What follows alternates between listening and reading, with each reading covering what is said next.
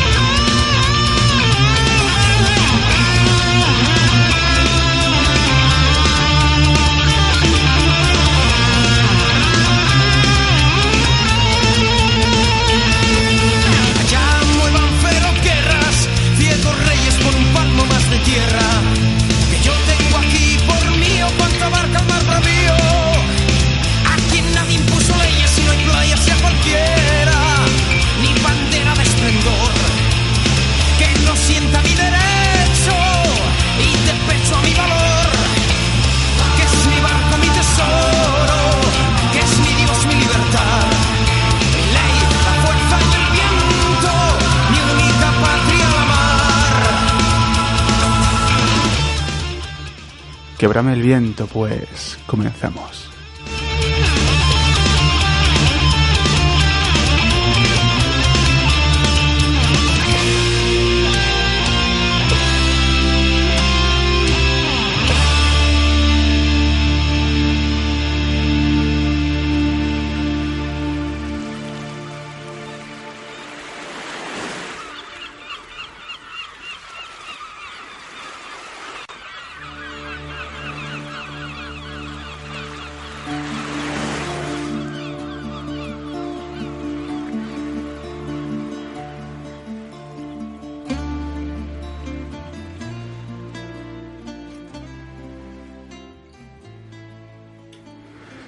El otro día me preguntaron por mi libro favorito.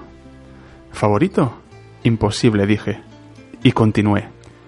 Si sientes la necesidad de seguir pasando las páginas a la luz de una pequeña lámpara en la noche, si tras posar el libro y cerrar los ojos recorres el mundo que acabas de leer, si a lo largo del día deseas tumbarte en la cama para volver a desempolvar las palabras escritas, si al finalizar la lectura de una obra te sientes huérfano, si todas estas cosas se cumplen, es porque acabas de terminar con una gran obra.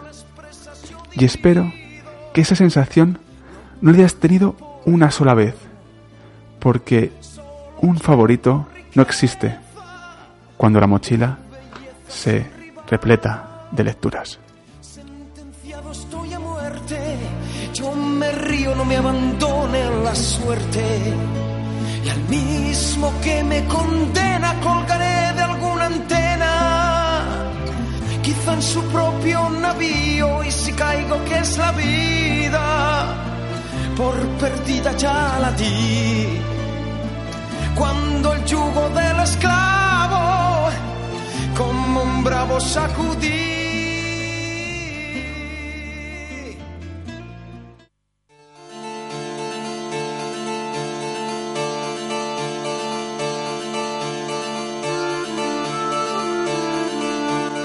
Síguenos en nuestras redes sociales, Twitter arroba Café Lluvia, Facebook Café de la Lluvia. E Instagram arroba El Café de la Lluvia.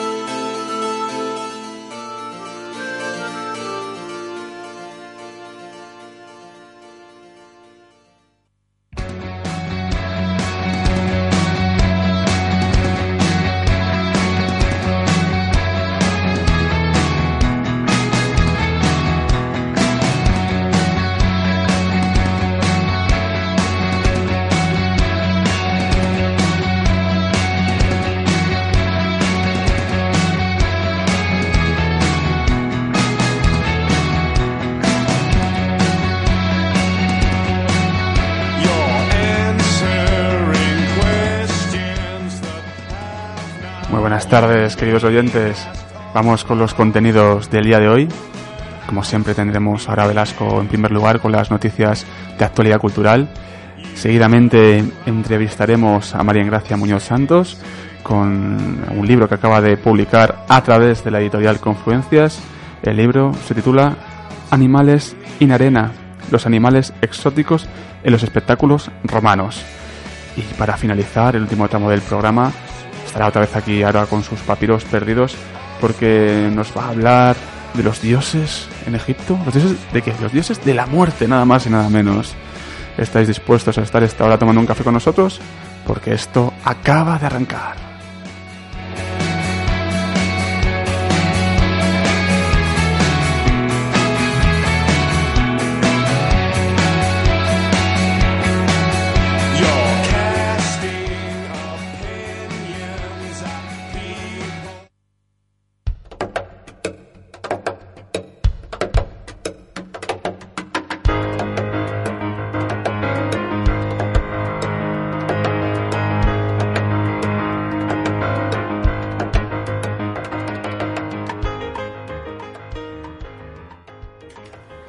Tardes, Aroa. Hola, buenas tardes. Vamos con las noticias. En esta ocasión, la primera de ellas que nos traes es bastante interesante y, bueno, dentro de lo malo, por lo menos intentan hacer cosas que palen un poco el destrozo y la barbarie humana en este caso.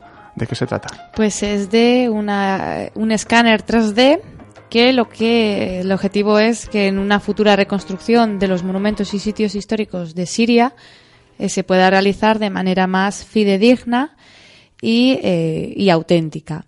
El proyecto se llama ANCA, está recibiendo millones de donaciones ya y eh, bueno es para pues, la devastación del patrimonio cultural pero no solo en Siria también Irak Libia entre otros entre otros y además eh, no solo eh, por devastación humana sino también por los destrozos por causas naturales que son inevitables Claro. Que a veces ocurren y bueno se destrozan monumentos eh, patrimoniales y bueno es una manera también de reconstruirlo Desde luego tenemos el caso más mediático, que es el de Palmira, pero además Claro. eh, lo que hace la guerra, un montón de yacimientos y, y de enclaves eh, de gran interés eh, en el campo de la investigación, incluso del turismo, ¿no? que al final es un poco esa la idea, revertirlo en la, en la sociedad, como Nimrud, que también han sido destrozados ¿no? por la barbarie. Entonces, bueno, este tipo de iniciativas está muy bien, pero la lástima es que esos lugares ya no los vamos a recuperar eh, materialmente, ¿no? A Ya. lo mejor se hacen reconstrucciones, pero bueno, en fin. Eh, buena iniciativa, sin lugar a dudas, en todo caso. Eh, la segunda noticia de hoy nos lleva a un músico, a un grupo de música que hace música contra Donald Trump. Sí, no habíamos sacado aquí todavía al presidente americano. No, No, todavía no. Bueno, pues ahora lo sacamos y es un grupo que se llama Country for Syria de Estambul, compuesto por músicos de una decena de países, o sea, hay de todo, con una causa común eh, que es eh, criticar la política migratoria que tiene el presidente de Estados Unidos y además es un grupo abierto con gente que viene y va directamente. En octubre, cuando todavía no era presidente Trump, eh, estuvieron de gira por Estados Unidos. Pero claro, ahora ya mm, no pueden entrar, ¿no? Debido a la política migratoria, pero sí que están teniendo bastante éxito porque están tocando en festivales y conciertos de, de Estambul sobre todo. Bueno, está, está bien. Eh, Bueno, no hemos hablado del presidente de Estados Unidos porque, claro, un programa de cultura y pensamiento crítico, sí, podemos hablar para criticar, pero bueno, él no, no aporta nada, todo lo que aporta, no aporta nada positivo en, en este caso. Pero es muy bonito porque también toda la recaudación que está teniendo este grupo, Ajá. que obviamente es sin ánimo de lucro, es simplemente para divertirse, para criticar Sí, un poco y tal, pues está yendo para, pues para esta gente que tiene problemas y, y demás. O sea que- Muy bien. Bueno, ahora nos vamos de Estados Unidos, nos abren un momento la frontera y llegamos a las puertas de la Biblioteca Nacional de España porque hay una nueva exposición en clave de flamenco. Sí, son unas 150 piezas entre libros, manuscritos, grabaciones, partituras, dibujos, pinturas, mm, fotografías, eh, portadas también de discos, carteles, hay de todo, que te da un paseo por el flamenco desde antes que lo fuera o desde hace eh, 170 años que quedó plasmado como tal en las escenas andaluzas. Porque es que eh, para el flamenco no hay una fecha que marque un antes y un después. Sí sabemos que nace en Andalucía y la exposición lo que intenta eh, hacernos ver un poco es los precedentes para explicar cómo nace. No tenemos una fecha concreta, pero sí que pues pa- esos antecedentes que hay antes de que surja como, como música como tal. Hay una cosa aquí bastante interesante, que es la mirada europea que se tenía en la España del siglo XIX, finales de- del XIX, que ya reflejaban, tanto en las descripciones como en litografías, este carácter Sí. flamenco. Y eso es una fuente de riqueza bastante, bastante grande. Sí, sí. Sí, bueno, es- supongo que también tendrán este tipo de documentación en la exposición. Sí.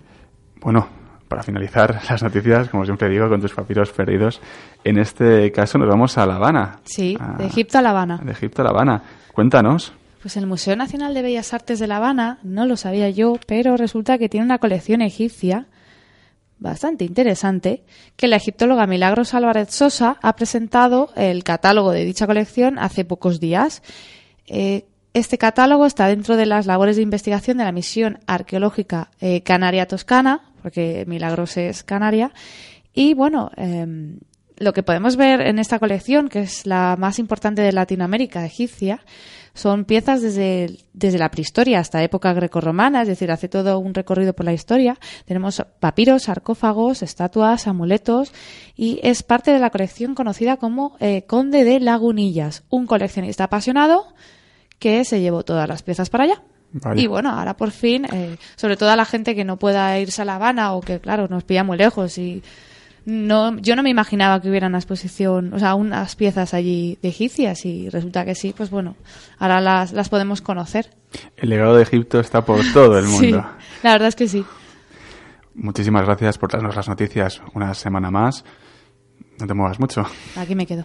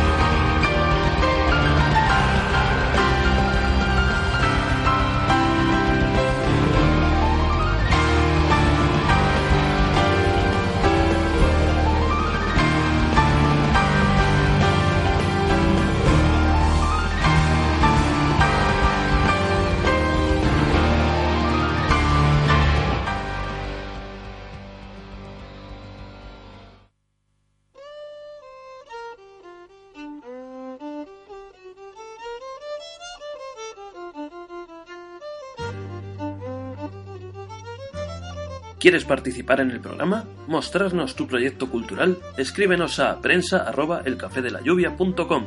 ¡Te esperamos!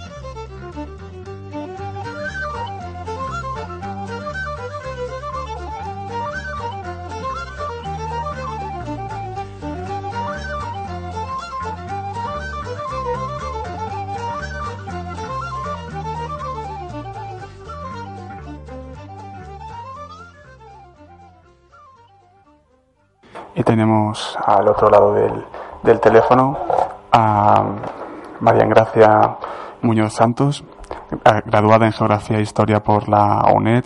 Además, ha realizado un máster interuniversitario en el Mediterráneo Antiguo por la Universidad Abierta de Cataluña y además es doctoranda de la Universidad de Valencia con un tema que son los espectáculos en el mundo romano. Bueno, María Gracia, muy buenas tardes. Hola, buenas tardes. Has estado en todas partes y has publicado en un mogollón de, de lugares. También has excavado mm, a lo largo de tu trayectoria profesional en numerosos yacimientos y esas publicaciones de las que hablaba pues, en revistas científicas y divulgativas también. Despertaferro, National Geographic, Clio, una auténtica máquina, ¿verdad? Bueno, se hace lo que se puede. Hay que ganarse la vida, ¿no? Y, y aparte colaboras ¿no? en un proyecto, a ver si digo bien, Anfi Teatrum, para esto es en latín, en Patrimonio Cultural de Renania, en Maguncia. Exactamente, sí. sí, sí. Eh, escribo sobre anfiteatros eh, en Hispania y en Portugal. La verdad es que no, no paras y venimos aquí porque vamos a, a presentar tu libro, un libro que, como ya he dicho anteriormente, está eh, publicado a través de la editorial Confluencias y se llama Animales in Arena, los animales exóticos en los, espect- eh, en los espectáculos romanos. Bueno, en primer lugar, te tengo que preguntar sobre qué versa el libro, qué nos podemos encontrar en el mismo. Pues bueno, todos sabemos que los animales en Roma eran muy importantes, aunque bueno, muchas veces lo olvidamos porque es un tema así como secundario. Rómulo y Remo fueron amamantados por una loba, o los sacrificios de animales, o los augures, ¿no? Que a través de, Sí. De los de las vísceras mm, predecían el futuro. Y también en los espectáculos. Hace poco ya fue estrenada Benur, eh, los caballos, ¿no? Pues eh, eran, eran muy importantes, tanto como el conductor de, de las cuadrigas. Pues en, en mi libro eh, hablo de, de los animales de otro espectáculo romano, que eran las venaciones, y que eran uno de los espectáculos más grandiosos que, que se daban en, en circos o en anfiteatros. Eh, todos recordamos, todos sabemos sobre gladiadores, pero no tenían nada que ver con los gladiadores. Los gladiadores se realizaba, era un espectáculo que se realizaba por las tardes, mientras que las venaciones se realizaban el mismo día, pero por las mañanas, en el, en el mismo espacio. Así que mi libro trata sobre esos animales. Y María Gracia, eh, ¿en qué momento, cómo surge tu interés por, por este tema? ¿no? ¿Había realmente un vacío en el campo de la investigación? Pues todo empieza realmente con mi trabajo de final de grado en la UNED, porque nos propusieron eh, hablar, hacer un- una investigación sobre eh, edificios civiles mm, en grecorromanos, pero yo lo vi eso demasiado extenso y pensé en, en afinar un poco más el tema. Soy una, vamos, una fan tremenda de las series de televisión y una noche viendo Espartaco, Sangre y Arena, pues decidí que tenía que escribir sobre, sobre anfiteatros en Hispania.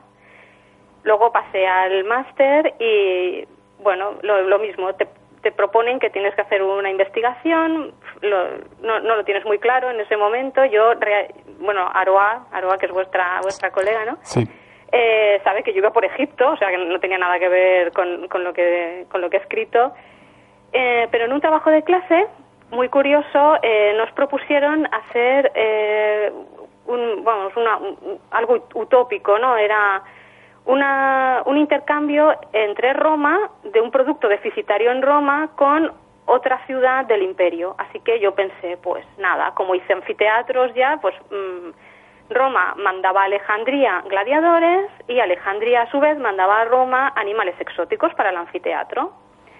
Así que cuando bueno llegó el trabajo de máster pensé que ese podía ser un buen tema porque como ya había estado investigando al respecto y prácticamente no había bibliografía, nadie se había preocupado de estudiar el tema, pues pensé que bueno que podía ahí tener un, un- un- una investigación muy interesante. Es interesante, María Gracia, ver cómo el cine en este caso ha influido mucho en, en tu decisión, ¿no? Eh, Sí. que, que estas cosas también son importantes a reseñar dentro de la propia divulgación histórica, que se puede hacer de una manera buena o mala, ¿no? Pero al final, en este caso, pues mira, a través de una película te interesaste por, por esta cuestión y vemos cómo de, también, por otro lado, a través de un trabajo académico, eh, ha desembocado eh, al final en, en un libro, en una publicación, lo cual es, es bastante bonito.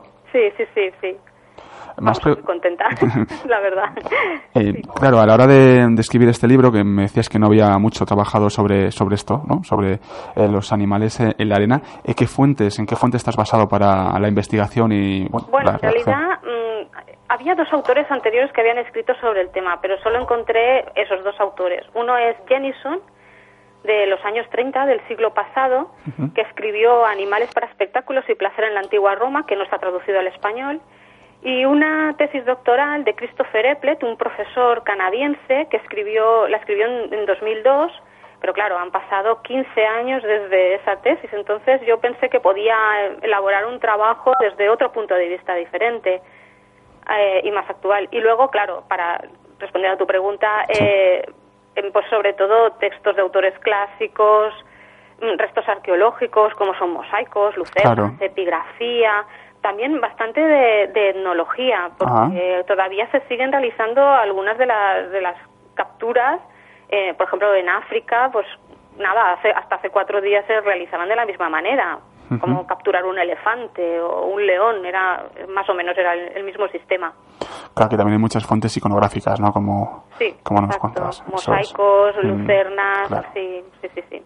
Bueno, ya vamos a ir al contenido en sí de, de, este, de esta obra que, que acaba de publicar la editorial Confluencias. Bueno, eh, ¿en qué momento comienzan este tipo de luchas y por qué comienzan? Pues bueno, a ver, las luchas no son luchas, son Ah. cacerías. O sea, es una cacería dentro de un anfiteatro, no es una lucha realmente. O sea, no, bueno, es una puntualización un poco. Sí, sí, bien, bien. Eh, pues, a ver, todos sabemos que las cazas o la cacería es algo ancestral, ¿no? Los cazarrecolectores, bueno, pues la supervivencia era gracias a, en parte a esos animales, ¿no? Que se, que se cazaban en, en, el, en el campo o en el bosque, ¿no?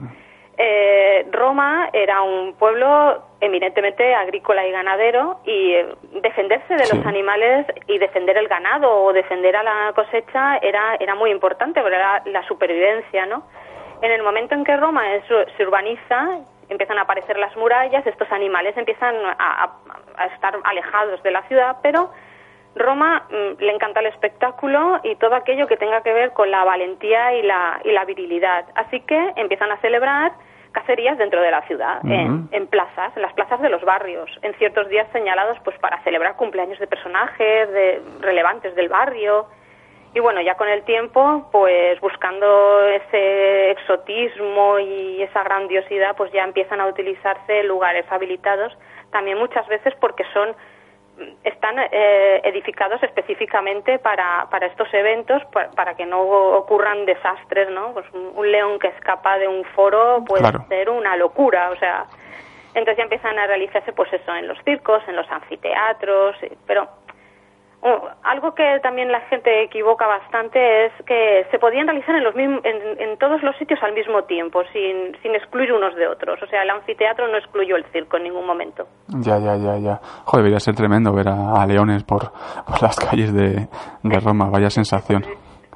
Sí, hay, hay una anécdota de Plinio en la que cuenta que mm, creo que fue, una- una- fue un, un escultor, un escultor que fue devorado por un, por un lobo mientras estaba haciendo un, un dibujillo para poder hacer una escultura de uno de los animales exóticos. Estaban en, en Ostia, donde los habían desembarcado, se escapó y, y se lo zampó. Así murió el, el, el, el, el escultor. Este. escultor.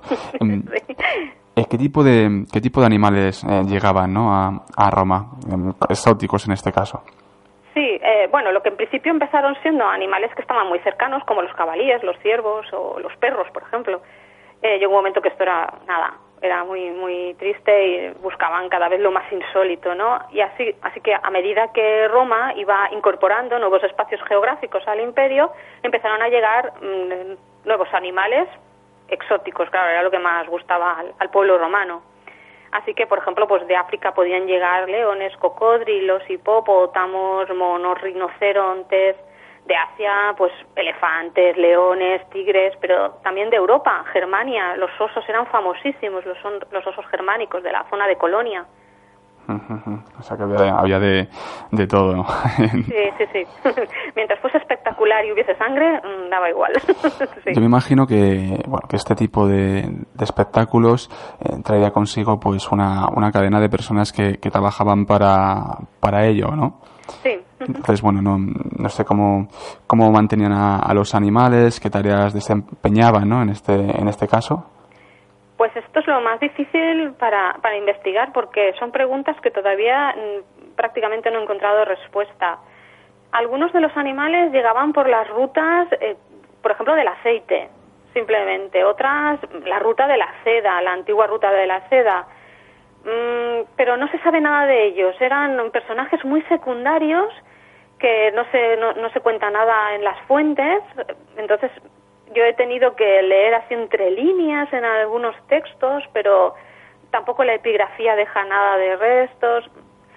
el documento más, más importante y más curioso es el, el, famoso mosaico de la Piazza Armerina, que nos cuenta muchísimas cosas ahí sobre la captura, los personajes que los capturaban, que muchas veces eran incluso la gente de la propia zona, ¿no? No, eran los romanos.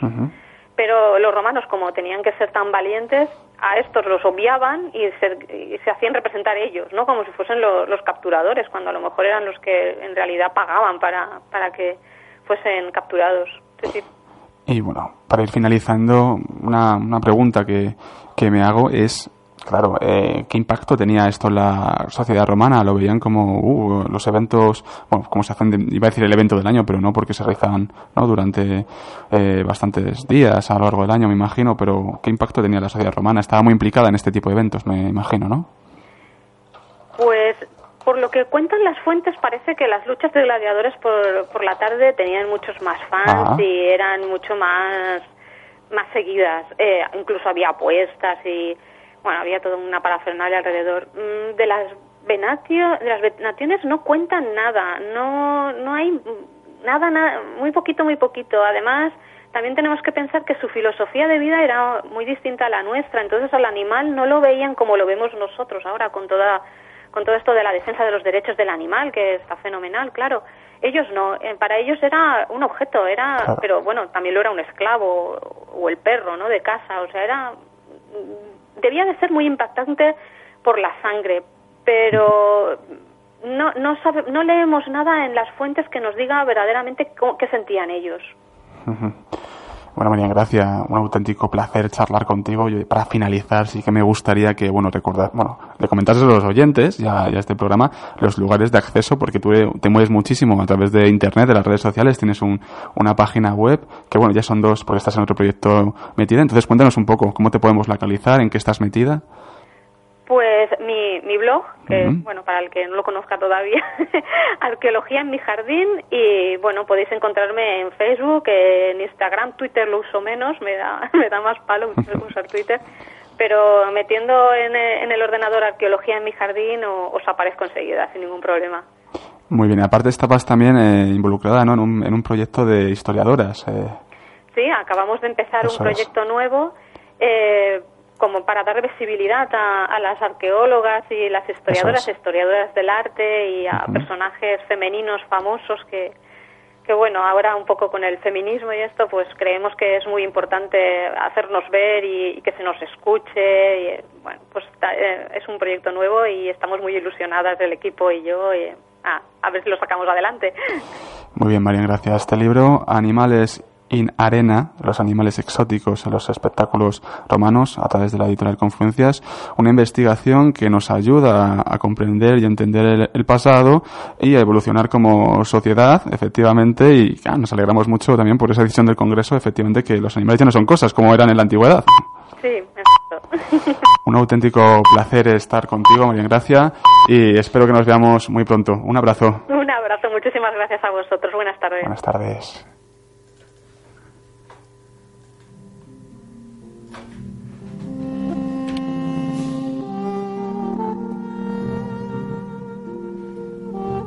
Iros perdidos tras las huellas del antiguo Egipto.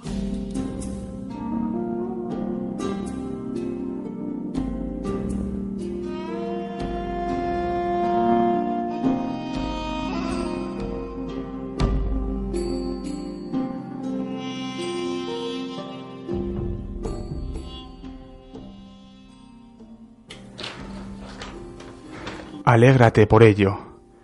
Que olvide el corazón te hace glorioso. Pon mirra en tu cabeza, vístete con el más fino lino, úngete con la auténtica maravilla de los óleos de Dios, y acrecienta tu felicidad. Que tu corazón no languidezca, sigue a tu corazón y a tu placer. Dedícate a tus asuntos sobre la tierra. No lastimes tu corazón cuando te llegue el día del lamento. El débil de corazón, Osiris no escuchará sus lamentaciones.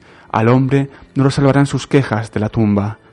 Así pues, pasa una feliz jornada, no languidezcas en ella. Mira, nadie puede llevar sus cosas consigo. Mira, no hay nadie que haya partido y después haya regresado. Texto del canto de los alpistas, tumba de Intef.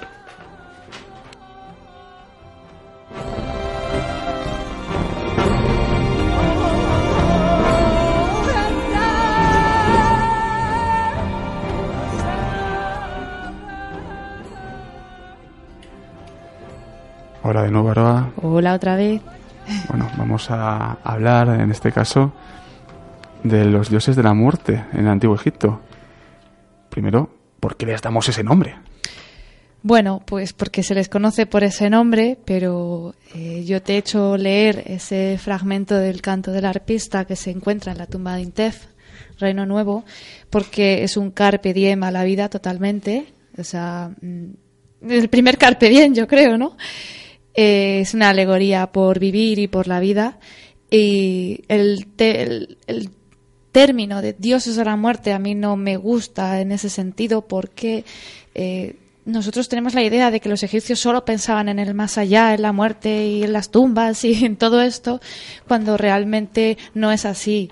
Lo que pasa es que, claro, se nos ha conservado, eh, siempre se nos han conservado las tumbas, toda la arqueología funeraria y donde están realmente los tesoros, eso es- que no te puedes llevar, como bien dice el texto, están en las tumbas. Lo imperecedero, Exacto. lo que se mantiene, y además la egiptomanía que arrastramos y que surge Claro. ya casi en el 18, el coleccionismo, y se arrastra auge en el 19, en fin, o sea que todo esto tiene esa imagen hi- historiográfica de, de la muerte, ¿no? Y hoy en día, yo creo, Aroa, que si preguntas a la gente, pirámides, tumbas. Sí, Momias. efectivamente. Pero ellos no concebían la muerte como el final, sino que lo veían como un principio, incluso para algunos mejor que, que la vida terrenal. Desde luego. Bueno, si te parece, vamos a, a ver quiénes eran esos dioses denominados de la muerte. Pues eran básicamente dos que conocerá todo el mundo, Osiris y Anubis. Muy bien. Vamos a ver, háblame un poco de, de Osiris, ¿no? Que es, eh, es uno de los dioses más, más populares. ¿En qué, ¿En qué momento aparece? Porque aparte de la muerte, perdona, también será dios de más cosas, porque aquí tiene muchas funcionalidades o... Sí, eso es lo que, lo que vamos a ir viendo. Muy bueno, bien. pues Osiris, que es uno de los dioses más populares, mejor conocidos, sus orígenes se remontan al reino antiguo, pero la primera referencia que tenemos a su nombre constatada de momento se encuentra en, la mastaba de, en una mastaba de Giza, eh, perteneciente a, la- a una de las hijas de Jaef-Ra, es decir, eh, cuarta dinastía, principios de la quinta. Es aquí donde se le cita ya como receptor de un contexto funerario. Pero, como tú bien dices, es un dios de múltiples aspectos. Sí es cierto que se le representa con- como una figura momiforme, con, un- con vendas de lino alrededor del cuerpo, es decir, eh, todo rígido, quieto, ¿no? Eh, estirado, como una momia, eh, con atributos reales, que esto es lo más importante de todos, como el callado, el flagelo y varias coronas. Además, aparece en ocasiones con el falo erecto, que va a matizar un aspecto que tiene él del que, del que ahora hablaremos.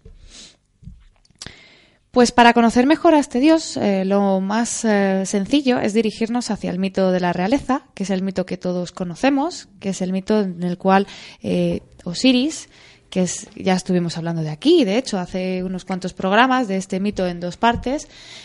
Al ser el primogénito de Kevinut, los dioses de la tierra y el cielo, pues hereda el derecho a, gobernar la tierra. Este reinado incluso lo tenemos atestiguado en la lista real de Turín, en donde la, tradición eh, de la realeza nos habla del gobierno de una sucesión de dioses. Osiris no fue el primer dios en gobernar. Estuvo primero Ta, Re, Su, Kep, Osiris, Set incluso, y luego Horus. Por supuesto, son reinados ficticios, no, no son reales, pero bueno, en Mesopotamia también ocurre que, que pone- ponen a los dioses como los primeros reyes y luego ya sí se legitiman de alguna manera. Y una puntualización, si me permites. Poner a los dioses y luego a semidioses o hombres También. ungidos por los dioses que tienen dinastías muy dilatadas en el tiempo. Sí, eso es de verdad, sobre todo en Mesopotamia. Sí, por eso. Bueno, pues el reinado de, Osiris es, eh, es una edad de oro. Isis es la, la reina, ¿no? Eh, y Osiris, durante su reinado, enseña a los hombres varias cosas importantes para, para poder llamarnos eh, seres humanos, ¿no? Por así decirlo. Enseña el código de leyes, enseña cómo adorar a los dioses, enseña las técnicas y los conocimientos de la agricultura, lo cual es lo, lo que más le hace ser el rey. Y es por ello por lo que Osiris es un dios principalmente agrario, pero también a la vez es un dios del renacimiento, porque como dios representa el renacimiento de la tierra. De hecho, se le representa muchas veces de color verde, es decir, vegetal, o negro, que no es que sea del sur, como he oído decir a muchos eh, guías egipcios. No, no es que sea del sur y sea negrito. No, es que el Nilo, cuando sufre la inundación, eh, la tierra se llena, o sea, cuando se retira la, la Sí. crecida, la tierra se llena con un material orgánico que es el limo, que es negro. Y eso es lo que hace que Egipto pueda eh, volver a cultivar un año más porque es una, es, un es una materia orgánica muy fertilizante. Es que fíjate, me estás comentando la agricultura, el renacimiento, todo esa simbología que tiene Osiris. Entonces yo no entiendo muy bien por qué se le llama el dios de la muerte si lo que está dando es vida. Pues porque todo esto se entrelaza también otra vez con el mito de la realeza. Seguimos con él. Eh, como saben los oyentes, que seguro que se conocen la historia, Set eh, asesina a su hermano Osiris y Osiris es resucitado gracias a la magia de Isis, su hermana y mujer, volviendo a, revivir, eh, procreando un hijo, de hecho, Horus, su sucesor, y eh, se convierte de esta manera en el primer dios que muere y resucita para vivir en el más allá. De hecho, tiene una tumba, la tumba del dios, que se encuentra en Peker, que es una región conocida como Umm el Gap, que es la traducción en árabe es madre de los cacharros, porque aquello es un mar de cacharros, de todas las ofrendas que ha habido a lo largo de toda la historia. Y bueno, el dios Osiris desciende a Duat para reinar allí como su señor, porque Osiris va a ser el, eh, el señor de los muertos, ¿no? Por así decirlo, porque Claro. es el que gobierna en esa, en esa tierra, así, en, en, en esa zona, ¿no? Y mientras que de su hijo y primogénito Horus, pues bueno, después de las batallas con Set, eh, hago aquí un spoiler, finalmente gobierna sobre la tierra de los vivos, ¿no? Y, y se instaura como, como faraón. Aún así, a pesar de este papel como dios funerario, sigue teniendo más relación con la realeza una vez muerto, porque hasta el Reino Medio, con los textos de los ataúdes, el, el Osiris, muerto y resucitado, se identifica con el rey muerto, con los textos de las pirámides. Luego ya va a haber una democratización de su culto, se va a extender alcanzando al pueblo, al pueblo más llano, a los nobles, e incluso los difuntos se hacen llamar Osiris. Pero al principio, en el reino antiguo, el dios muerto es se identifica con el, con el rey muerto. Es decir, sigue teniendo esa vinculación con la realeza. Osiris es más un dios de la realeza, más gobernante, más de la agricultura también. Se le identifica muchas veces con la semilla que muere y renace. Los ciclos. Exacto, con los ciclos. Son, los egipcios son con esto mucho de ciclos, ¿no? Sí, y sí. más que con la muerte como tal. Esto de los ciclos es muy interesante porque en la antigüedad es- está claro, ¿no? Eh, cómo, cómo se guiaban, eh, evidentemente, en el campo de, de la vida, de la agricultura, porque era su sustento. Sí, efectivamente. Además, los egipcios tenían dos ciclos. Eh, un ciclo final, es decir, eh, mm, naces y mueres, pero un ciclo cíclico. Eh, valga la redundancia, ¿no? Que naces, mueres, naces, mueres, naces, mueres. Es decir, el sol sale todas las mañanas y muere todas las noches, pero vuelve a salir por las mañanas, muere todas las noches. Y así. Jolín, fíjate, curioso. Claro, hemos hablado de Osiris, pero queda otro dios de la, de la muerte que tiene adopta la forma de, de un chacal, que es Anubis. ¿Por qué un chacal? Bueno, un chacal es, es un animal que parece un lobo, es un pequeño mamífero eh, que es depredador de pequeños mamíferos y carroñero, llegando incluso a desenterrar y alimentarse de cuerpos muertos. Suele estar activo además al anochecer, es un poco parecido a las hienas de, de África más, más al sur, ¿no? Un- y el anochecer es un momento muy crucial para los antiguos egipcios, ¿no? Porque, claro, al no estar el sol, pues es un poco caos, ¿no? Y los egipcios, que eran muy observadores, decidieron asociar el chacal a, a este dios de ámbito funerario por sus hábitos alimenticios y su comportamiento biológico, lo de salir por la noche, desenterrar los cuerpos, este carácter carroñero. Es una, la han llamado algunos investigadores, una domesticación de las fuerzas destructivas de la naturaleza. Es decir, eh, este animal, eh, ¿qué está haciendo con los muertos? Pues bueno, pues a veces los desentierra y se los come. Pues vamos a convertirle, de alguna manera, en una figura protectora de los difuntos y guardián de la necrópolis. Porque como que está merodeando por las Claro. necrópolis. Hombre, está buscando lo que está buscando, ¿no? Pero bueno, en el fondo está vigilando. De hecho, algunos de sus epítetos es aquel que está sobre la montaña, es decir, la necrópolis, o señor de la tierra sagrada, de nuevo la necrópolis, o el que está frente, al frente de los occidentales, que son los difuntos, los que hayan pasado al más allá. Jolín. A mí me interesa mucho esta figura, ¿eh? la de Anubis. Siempre me ha interesado. Es, es- no, sí, además es súper, súper interesante porque sí, sí, sí. parece que se le conoce mucho. Sí, el dios de los muertos, sí, ese que con cara de perro, ¿no? Y tal. Pues no, porque realmente eh, no sabe, o sea, el- su pasado es muy incierto. Porque tenemos en los textos de las pirámides que parece que posee dos madres, eh, la diosa felina Bastet y la diosa bovina Gesat. Pero luego también aparece como padre de una diosa serpiente que Behut. Eh, luego en fuentes posteriores se dice que Anubis es hijo de Neftis con Re. También se le juntan con Osiris o Set, dependiendo de la fuente. Plutarco añade que es hijo de Neftis y Osiris, pero que Isis le cría como hijo suyo. En otro texto demótico aparece que es hijo de Osiris. O sea, mm, no se sabe de dónde sale, ¿no? Bien, tenemos dos dioses, por tanto, uno son Osiris y, y Anubis, Anubis. Cuéntanos un poco las, las diferencias ¿no? más claras que hay entre, entre ambos. Pues la diferencia se da sobre todo a partir del Reino Medio. A partir de este Reino Medio, cuando te he dicho que Osiris alcanza ya a toda la gente, ¿no? o sea, más a los nobles, ya no solo es una prerrogativa real, pues Anubis pasa a formar parte del mito osiriano, del que hemos estado hablando, perdiendo importancia, bastante importancia, y pasando a ser el inventor de la momificación. Y ahí se queda. Además, se va a convertir en guía, juez y protector de los difuntos. Es decir, eh, este dios, que era un poquito más importante quizá que, que Osiris en este ámbito funerario, pasa a ser eh, embalsamador. El dios chacal es el encargado del vendaje de la momia y de hecho así lo podemos ver en los procesos de momificación. Tenemos representaciones en las cuales eh, un sacerdote con la máscara de Anubis está realizando pues la momificación de- del difunto. Además, eh, cobra un papel muy importante en un ritual, fíjate los egipcios como pensaban en la muerte, de apertura de la boca, que es eh, para abrir ritualmente los sentidos del difunto. Esto es eh, un sacerdote, de nuevo enmascarado con una máscara de Anubis, con una azuela, abre ritualmente los sentidos del difunto, es decir, los ojos, la nariz, la boca, los oídos, para que ese difunto pueda vivir.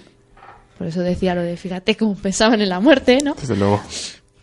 Y además, eh, además de ayudar en la momificación, Anubis va a acompañar al difunto hacia la- esa sala de la verdad y justicia que todos tenemos en mente con una balanza enorme un corazón puesto en una parte y una pluma en la otra.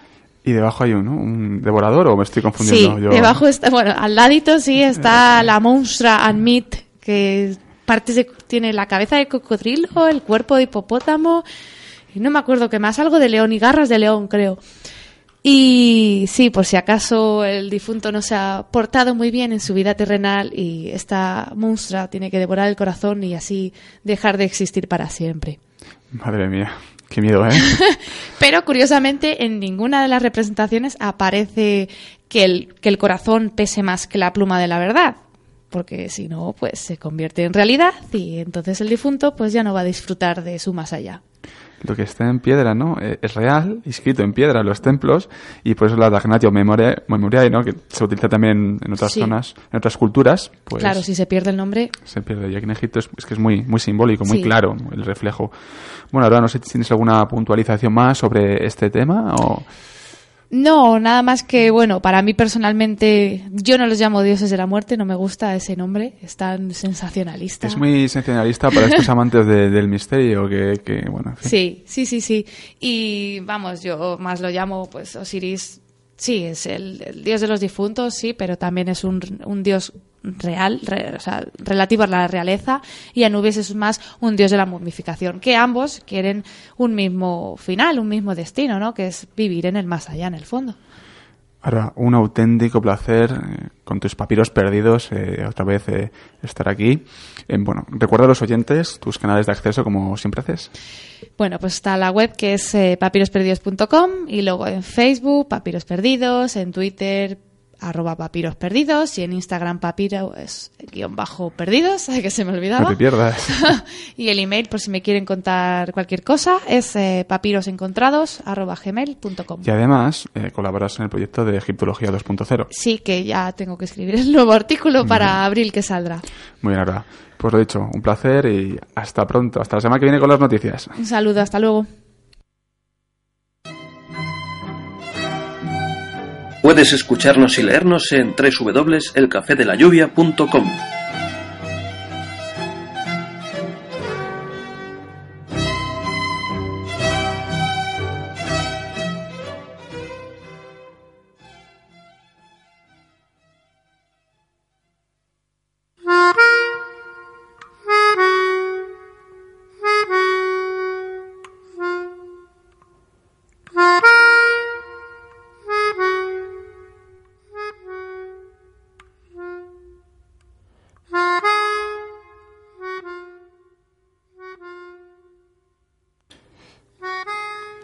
Día como hoy, de 1836, nacía en Sevilla al que llaman aquí el, último romántico, Gustavo Adolfo Becker.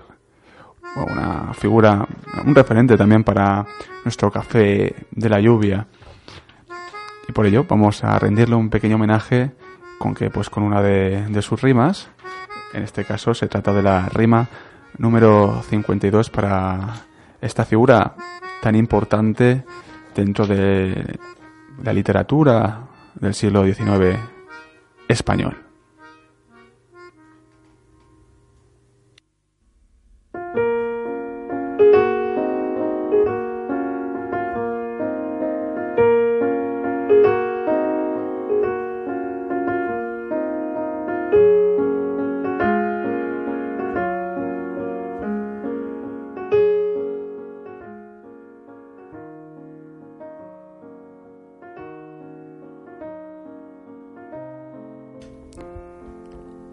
Gigantes que os rompéis bramando en las playas desiertas y remotas, envuelto entre las sábanas espumas, llevadme con vosotras. Ráfagas de huracán que arrebatáis del alto bosque las marchitas hojas, arrastrando en el ciego torbellino, llevadme con vosotras. Nube de tempestad que rompe el rayo, y en fuego ornáis las sangrientas orlas, arrebatado entre la niebla oscura, llevadme con vosotras, llevadme por piedad, a donde el vértigo con la razón me arranque la memoria, por piedad. Tengo miedo de quedarme con mi dolor, a solas.